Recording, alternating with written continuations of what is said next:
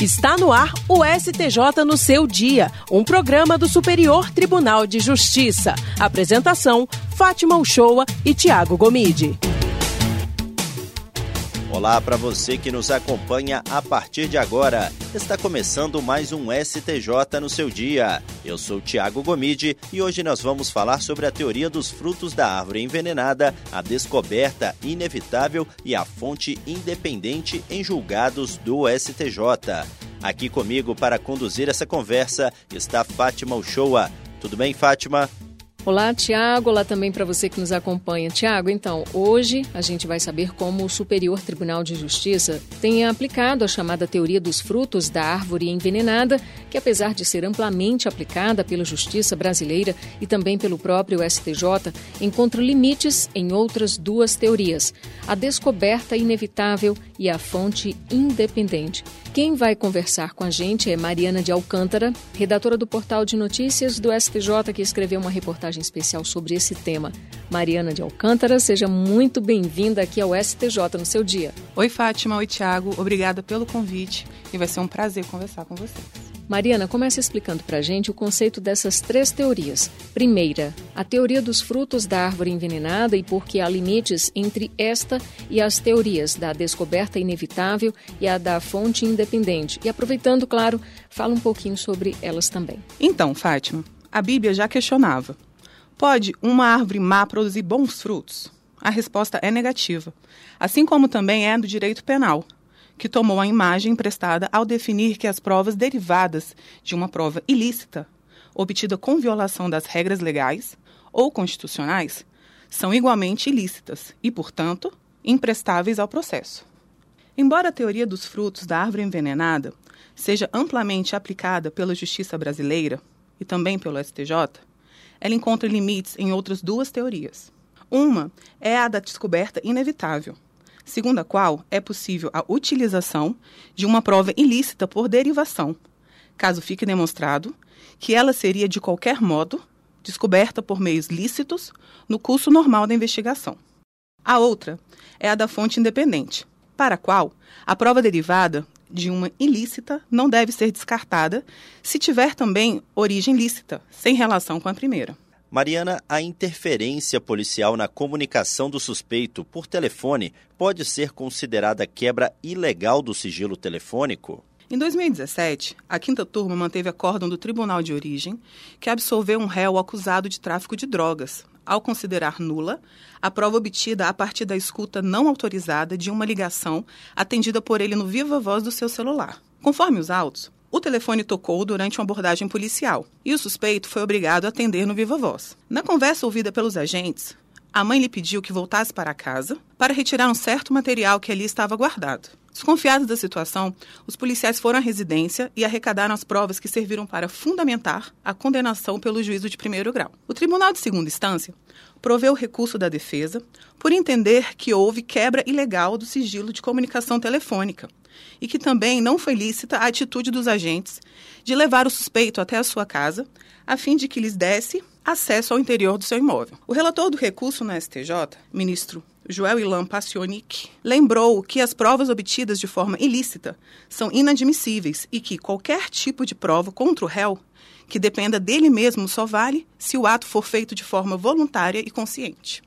O outro julgamento ocorreu em 2022, quando a sexta turma anulou uma condenação baseada em provas obtidas por policial que atendeu o celular do investigado e se passou por ele para conduzir o corréu a erro e obter informações que levaram à sua prisão em flagrante. Desconfiados de que um motorista seria batedor do tráfico, os policiais rodoviários o mandaram parar, mas não acharam nada de ilícito com ele ou em seu veículo.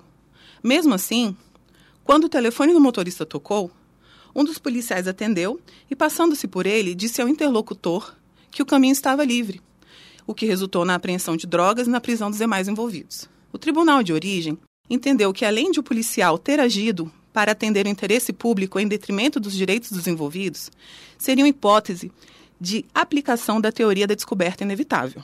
Todavia, esse não foi o entendimento da sexta turma, ao analisar o habeas corpus impetrado pela defesa do motorista. Para o relator, ministro Rogério Schett Cruz, Não havia nada que justificasse a mitigação da inviolabilidade da comunicação telefônica, uma vez que o motorista nem sequer estava preso em flagrante no momento em que seu celular foi atendido pelo policial. O ministro, ao observar a inaplicabilidade da teoria da descoberta inevitável, explicou que é necessária uma interpretação restritiva desse instituto, pois não basta que se faça um raciocínio vago e abstrato de mera possibilidade de descoberta da prova por outro meio. Mariana, e há casos em que a ilegalidade na quebra de sigilo telefônico pode ser considerada irrelevante para a apuração do crime? Sem dúvida, Tiago. Em 2019, a quinta turma não concedeu habeas corpus requerido pela defesa de um homem também acusado por tráfico de drogas, por considerar que, a despeito da alegação de ilegalidade da prova obtida diretamente de um celular apreendido pela polícia, havia outras provas para demonstrar a prática criminosa. De acordo com o processo, no momento em que os policiais abordaram o carro em uma rodovia, um de seus ocupantes jogou duas sacolas pela janela nas quais foi encontrada cocaína. Um deles admitiu ter comprado a droga e revelou o apelido do vendedor, que é o paciente do habeas corpus. Isso permitiu que o policial identificasse ao examinar o telefone. Posteriormente, a autoridade policial requereu também o afastamento do sigilo de dados dos aparelhos apreendidos. Após a condenação por tráfico de drogas e associação para o tráfico, a defesa sustentou que o acesso sem a prévia autorização judicial ao conteúdo do celular do Correio invalidaria todas as provas decorrentes. O relator do habeas corpus, ministro aposentado Jorge Mussi, destacou que a informação de que o dono do celular teria permitido à polícia acessá-lo no momento da abordagem foi crucial. O ministro também afirmou que, mesmo que isso não tivesse acontecido, os Correios confessaram informalmente a prática criminosa, o que demonstra que a mensagem no celular não foi determinante para a apuração dos ilícitos. Quanto à entrada ilegal em domicílio, esse ato também pode gerar a nulidade das provas colhidas no processo, Mariana? Pode sim, Fátima. Ao reconhecer a nulidade das provas produzidas, a quinta turma confirmou decisão monocrática em habeas corpus e absolveu um cidadão que havia sido condenado pelos crimes de posse irregular de arma de fogo e corrupção de menor. Nesse caso, uma denúncia anônima de que o indivíduo teria uma arma fez com que policiais se dirigissem até o local indicado. Supostamente autorizado pelo morador, os policiais entraram na residência e encontraram dois carregadores de pistola e oito munições. Questionado, o morador teria confessado que a arma era sua, mas que estava com um menor em outro endereço. O relator do habeas corpus, ministro Reinaldo Soares da Fonseca, declarou nula todas as provas decorrentes da ação policial, pois o alegado consentimento do morador para o ingresso dos agentes não foi comprovado e não havia mandado judicial nem indícios concretos da ocorrência de crime permanente no imóvel. Ao recorrer à quinta turma, o Ministério Público sustentou que, como a localização da arma foi revelada pelo acusado, não se pode dizer que a sua apreensão na casa do adolescente teria sido em decorrência direta da invasão ilícita de domicílio. Para o MP, deveria incidir o caso da aplicação da teoria da descoberta inevitável. No entanto, o ministro afirmou que a teoria da descoberta inevitável era inaplicável no caso, já que não havia como afirmar que a arma seria encontrada de outra forma que não mediante a informação do acusado prestada em decorrência de uma abordagem ilegal. E o acesso ilegal a dados de celular invalida a condenação baseada em prova independente? A quinta turma entendeu que não. Com base na teoria da descoberta inevitável, foi mantida a decisão do desembargador convocado Jesuíno Rissato, que não conheceu do habeas corpus, no qual a defesa de três homens condenados por tráfico de drogas pretendia anular as provas do processo. No caso, o tribunal de origem considerou lícitas as provas obtidas do celular dos acusados, após terem sido presos. Segundo a corte, naquele momento já existiam elementos suficientes para a capitulação das condutas criminosas que lhes foram imputadas. No pedido de habeas corpus, a defesa sustentou que todos os elementos de convicção derivaram do acesso ilegal da polícia aos aparelhos celulares. Ao analisar o caso, Jesuíno Rissato afirmou que, além de as informações no celular terem sido coletadas após a prisão dos envolvidos, existiam outros elementos de provas suficientes para demonstrar a autoria e materialidade delitiva. O relator reconheceu que a jurisprudência do STJ considera ilegal a prova obtida diretamente do celular, sem autorização judicial, porque isso viola os direitos fundamentais à intimidade e à privacidade. No entanto, ele ressaltou que a firme jurisprudência da Corte, no sentido de excluir as provas derivadas das ilícitas, que se enquadrarem na teoria da descoberta inevitável.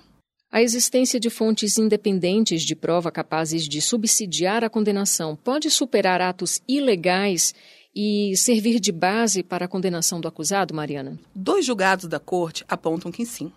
A sexta turma manteve acórdão do Tribunal de Origem que afastou a aplicação da teoria dos frutos da árvore envenenada, por entender que, apesar de ilegal a prisão dos envolvidos em um roubo de carga, existiam fontes independentes de prova capazes de subsidiar sua condenação.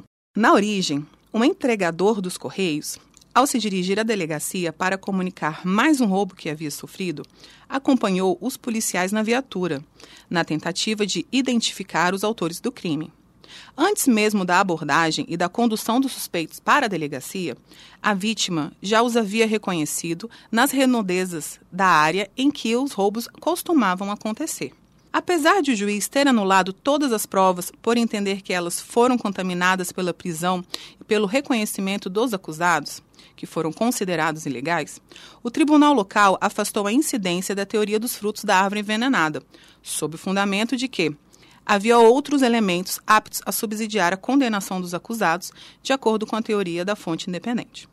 No STJ, o relator do agravo regimental no, recurso especial, ministro aposentado Neve Cordeiro, destacou que a ordem dos fatos é essencial na análise da viabilidade da ação penal, que se embasou em elemento idôneo e independente dos fatos ilegais praticados posteriormente, que foi o próprio reconhecimento espontâneo feito pela vítima antes da prisão dos envolvidos. O ministro apontou que a conduta ilegal dos agentes não influenciou no reconhecimento dos réus pela vítima. Ao contrário, foi o apontamento feito por ela que desencadeou a abordagem e posterior condução dos envolvidos para a delegacia. Da mesma forma, foi o entendimento da quinta turma, em um habeas corpus, que, mesmo após o acesso sem autorização judicial aos dados do celular de um preso em flagrante por tráfico de drogas, não anulou as demais provas, por terem fontes independentes daquela considerada ilícita.